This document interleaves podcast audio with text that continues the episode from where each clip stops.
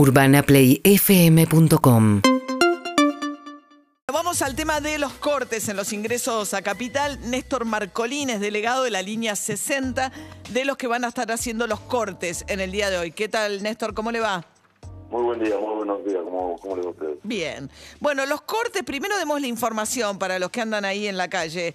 Eh, va- van a tener eh, corte en Panamericana y Mashwitz, en Puente Pueyrredón y en Gaona, en la zona oeste.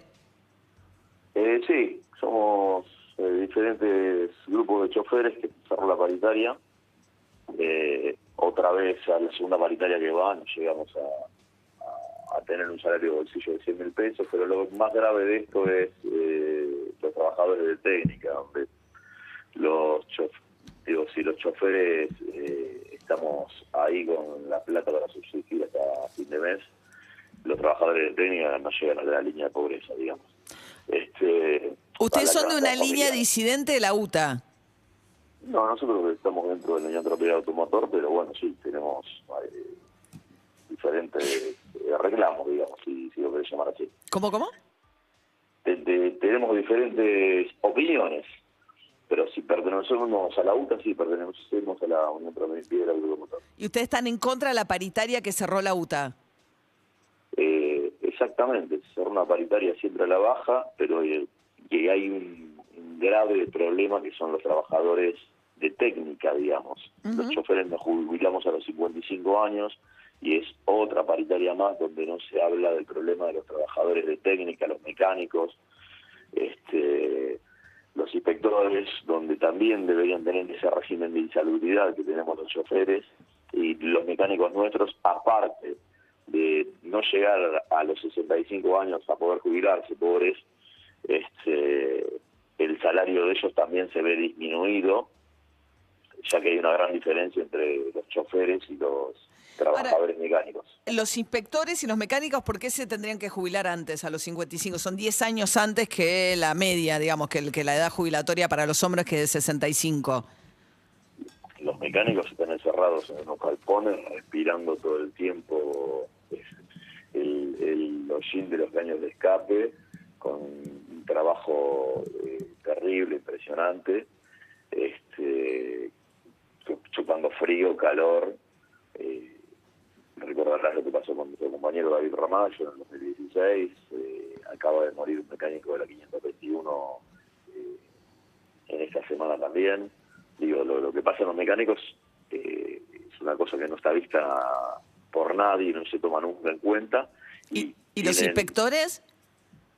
y los inspectores están en la calle todo el tiempo también bajo una misma situación climática, bajo una misma situación este, sufriendo las mismas consecuencias todo el tiempo, digamos, ¿Qué consecuencias?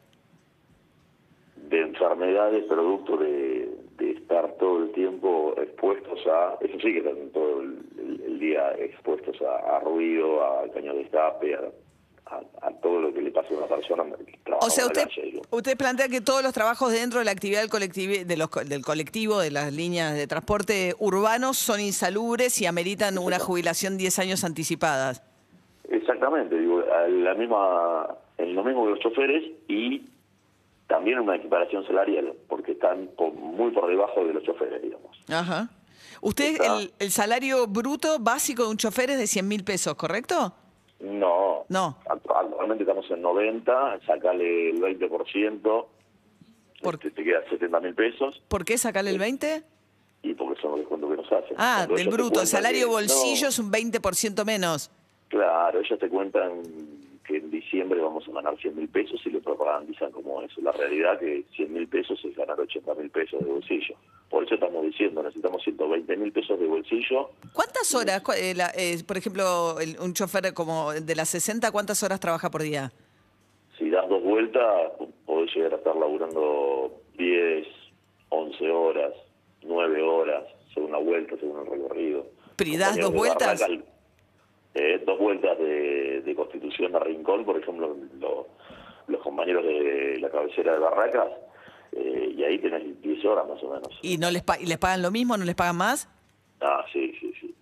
Estamos bajo un convenio colectivo de trabajo y sí, nos pagan más, pero pero la, la situación es que... Pero digo, esto- este salario básico es por una vuelta. No, el salario básico por 8 horas. Si vos laburas 9 horas, te pagan una hora extra. Si laburas 10 horas, te pagan 2 horas extra. Ah, ok. El, sala- el convenio Claro. es de ocho horas, ci- eh, cinco veces por semana. No. 6 veces a la semana. Seis veces a la semana. Exactamente. ¿Y Sí. cuán- cuántos choferes de colectivos hay? En la línea 60 tenemos alrededor de 700. Ah, son un montón.